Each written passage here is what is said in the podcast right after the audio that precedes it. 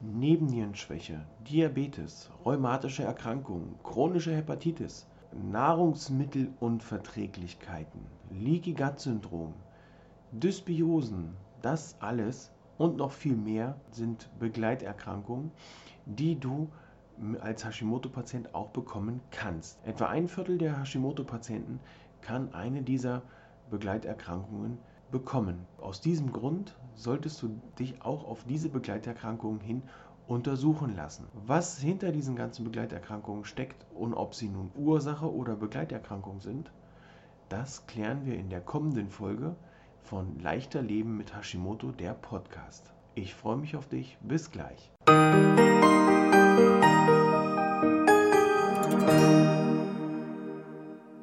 Herzlich willkommen zu Leichter Leben mit Hashimoto, der Podcast. Heute kümmern wir uns um die typischen Begleiterkrankungen und ihre Folgen rund um Hashimoto. Ich bin Peter Gehlmann, Gesundheitscoach, Fachberater für holistische Gesundheit und ich begleite Hashimoto-Patientinnen in ein beschwerdefreieres und leistungsfähigeres Leben ohne lästige Gewichtsprobleme. In den letzten Tagen haben wir uns ja unter anderem auch um Ursachen, um nein, oh nein, um Symptome, um Diagnosemöglichkeiten gekümmert von Hashimoto. Heute also die Begleiterkrankungen und ihre Folgen und ihr werdet feststellen, wenn ihr mich, in, wenn ihr die ersten äh, Folgen schon gesehen habt oder gehört habt, dass sich hier einiges wiederholt. Nicht sonderlich verwunderlich, sonderlich verwunderlich. Ähm, nicht unbedingt ähm, verwunderlich so, denn einige Krankheiten können sowohl die Ursache oder Mitursache für Hashimoto sein, als auch eine Begleiterscheinung bei Hashimoto. Das werden wir gleich feststellen. Ich höre es immer wieder mal, ein Hashimoto kommt selten allein, so dass es hier auch immer wieder mal passieren kann, dass aufgrund dessen, dass Hashimoto lange Zeit lang unentdeckt ist und im Körper so vor sich hin rumort und arbeitet, kann es natürlich sein, dass der Körper sehr stark geschwächt ist und äh, das Immunsystem angeschlagen ist und dadurch auch anfällig für Begleiterkrankungen. Sollte sich herausstellen, dass du solche Begleiterkrankungen hast, dass du da was spürst, Symptome sich bereit machen, dann kann ich dir nur raten, lass dich auch auf diese Begleiterkrankungen testen. Denn unter Umständen kann es echt sein, dass so circa 25 Prozent der Hashimoto-Patienten auch äh, Begleiterkrankungen haben, die ich jetzt hier ganz kurz ansprechen möchte. Und das ist natürlich wichtig, dass du die in der weiteren Behandlung deines Hashimotos mit berücksichtigst.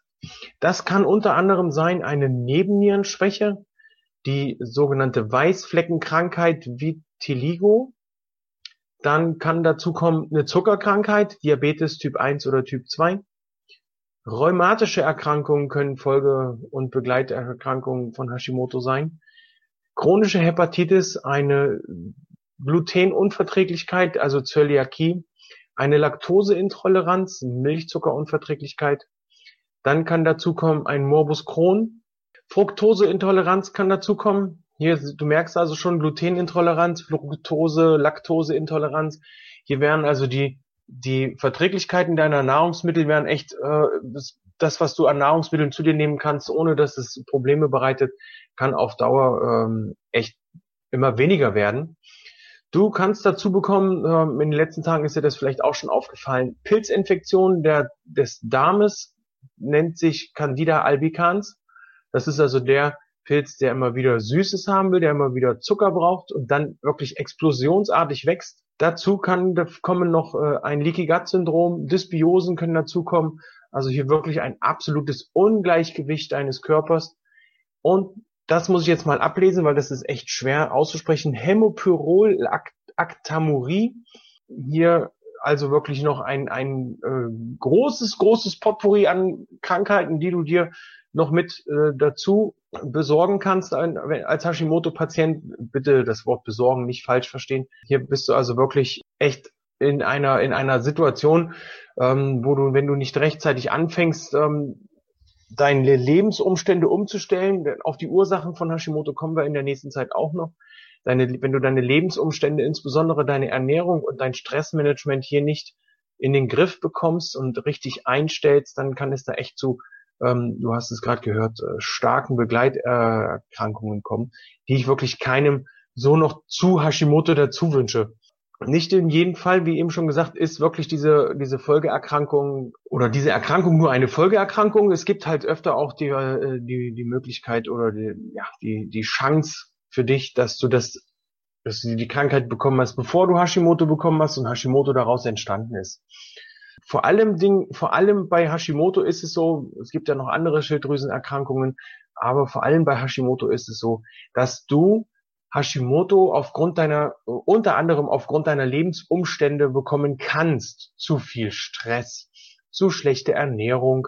Hier ist es also wirklich wichtig, das Problem an der Wurzel zu packen und nicht nur das Symptom mal eben abzustellen, sondern hier ist es wichtig zu schauen, dass du auf Dauer gewisse Sachen änderst. Dazu gehören, dass du dich nicht mehr ständigem Stress aussetzt, ja, das mag am Anfang schwer klingen. Wer soll's nur machen? Wer soll denn meinen Job übernehmen? Ich bin die Mama von vier Kindern und mein Mann muss arbeiten. Ja. Was macht aber dein Mann? Was macht deine Familie, wenn du als Mama ausfällst? Was dann? Wer übernimmt den Job dann? Ich habe selber sieben Kinder. Ich weiß, wovon ich spreche. Nicht, dass ihr jetzt denkt, ach, der hat ja keine Ahnung. Doch, also ich sehe schon, dass das eine Heidenarbeit ist mit sieben Kindern. Jeder will zu irgendeinem Freund hin.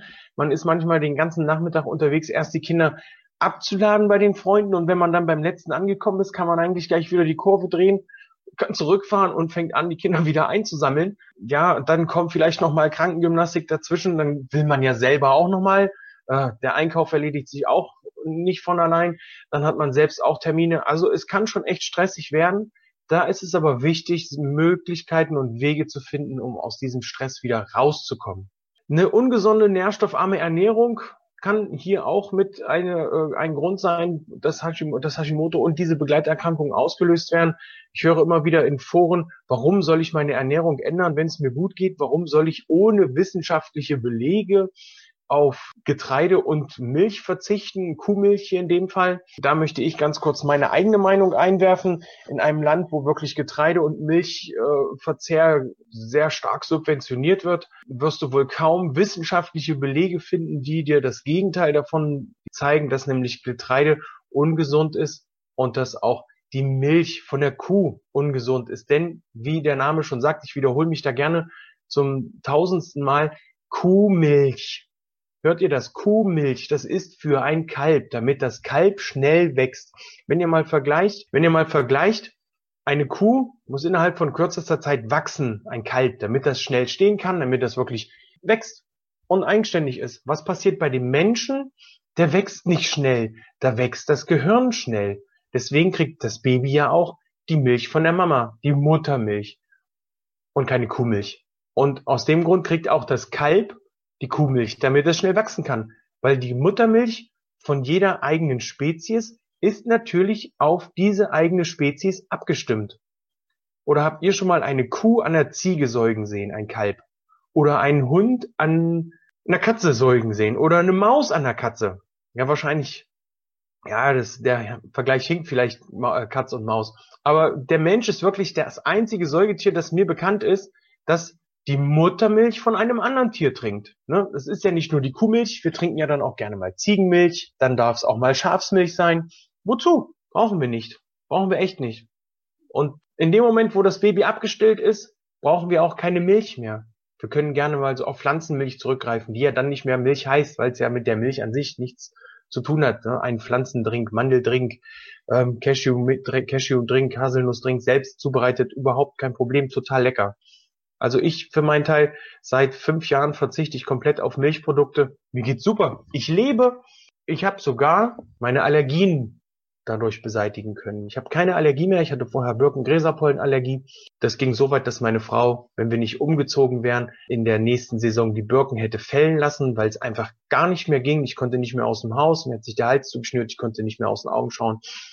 Ähm, wir sind dann umgezogen, äh, hier in der neuen Gegend sind jetzt keine Birken mehr, aber ich brauche es eigentlich auch gar nicht mehr, weil ich meine äh, Ernährung umgestellt habe, kein Milch, kein Gluten, kein Zucker. Super. Durch diese Gluten, Milch, Zucker Ernährung hast du natürlich auch viele unentdeckte Entzündungen in deinem Körper, weil immer wieder Entzündungsherde angefacht werden. Du hast die Möglichkeiten oder die, die doch die, die negativen Möglichkeiten, dass hier Viruserkrankungen auftreten, ähm, allein auch durch Schwermetallbelastung in der Umwelt und äh, auch durch Übersäuerung aufgrund dieser, wie eben schon gesagten, ungesunden, nährstoffarmen Ernährung. All diese Punkte, die ich gerade aufgezählt habe, zählen auch dazu, ähm, Auslöser für Autoimmunkrankheit, der Autoimmunkrankheit ähm, Hashimoto zu sein. Hier ist es also wichtig, dass man das komplette Konstrukt ganzheitlich betrachtet. Nicht nur mit einer Hormongabe, dass die Symptome dämpfen und schauen, dass es dem Patienten kurzfristig wieder gut geht, denn es ist nichts anderes. Ihr, gebt, ihr nehmt Hormone und das Ganze wird ein bisschen gedämpft. Es ist wirklich wichtig, den Körper auf einer ganzheitlichen Ebene zu behandeln, den Darm zu checken, die Leber zu checken, mit einer Darmsanierung, mit einer Leberentgiftung. Und hier kann man wirklich mit, mit einfachen Mitteln relativ schnell Erfolge erzielen. Alles natürlich in Kombination mit einer Umstellung der Ernährung, weil ich habe es in den letzten Malen schon gesagt, es bringt ja nichts, wenn ihr die Ernährung beibehaltet, alles sauber macht und dann mit dem äh, dann die gleichen Sachen wieder zu euch nehmt, die euch äh, für die ja, die euch in den jetzigen Zustand gebracht habt. Da ist es wirklich wichtig, was zu ändern. Ein weiterer Schwerpunkt neben Darm und äh, Leberreinigung und Entgiftung sollte auf einer Behandlung der Nebennierenschwäche liegen. Dann ist es wichtig, HPU, soweit es vorhanden ist, einmal anzugehen und da mit dem Arzt drüber zu sprechen.